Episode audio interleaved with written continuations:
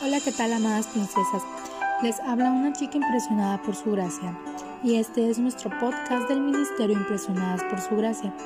Estás escuchando 365 vidas. El día de hoy, 24 de enero, hablaremos de Raquel.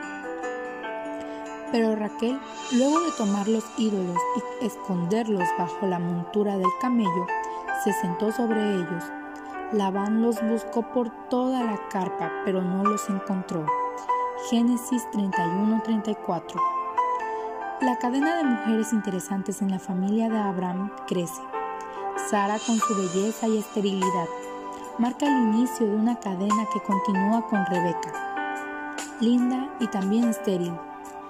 Acompañará al buen Isaac en el recorrido de sus vidas, hasta que muere sin volver a ver a su amado hijo Jacob. Este, sin tener el carácter ni la espiritualidad de su padre ni de su abuelo, recibe un poco de su propio veneno cuando recibe a Lea como esposa. Finalmente, consigue casarse con Raquel, linda por lo menos para Jacob, quien la prefería antes que a Lea, y estéril también. Generación tras generación, algunos rasgos muy fuertes se mantienen, mientras que otros van creciendo o disminuyendo. Las mujeres elegidas como esposas se parecen mucho entre ellas en varios detalles. Por ejemplo, la belleza. A pesar de esto, creo que la espiritualidad y la dependencia de Dios que Sara y principalmente Rebeca mostraron no son virtudes sobresalientes en Raquel. Igual que Sara, entrega una sierva a su marido para que tenga hijos. Igual que Rebeca, prefiere a su marido Rebeca sin conocerlo, Raquel conociéndolo, antes que quedar en la casa de su padre.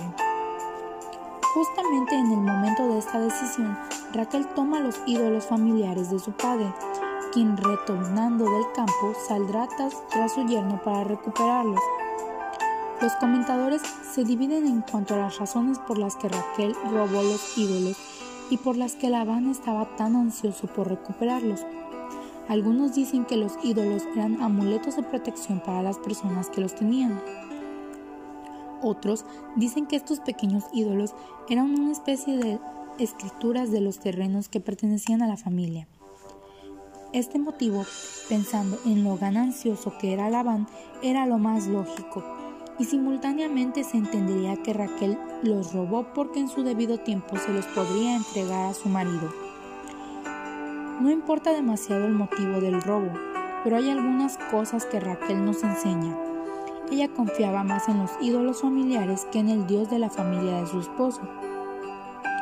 Tú decides en qué vas a poner tu confianza y normalmente tienes dos opciones, los pequeños ídolos familiares o el gran Dios de los cielos y de la tierra. Tú eliges. Gracias por escucharnos en este bello día.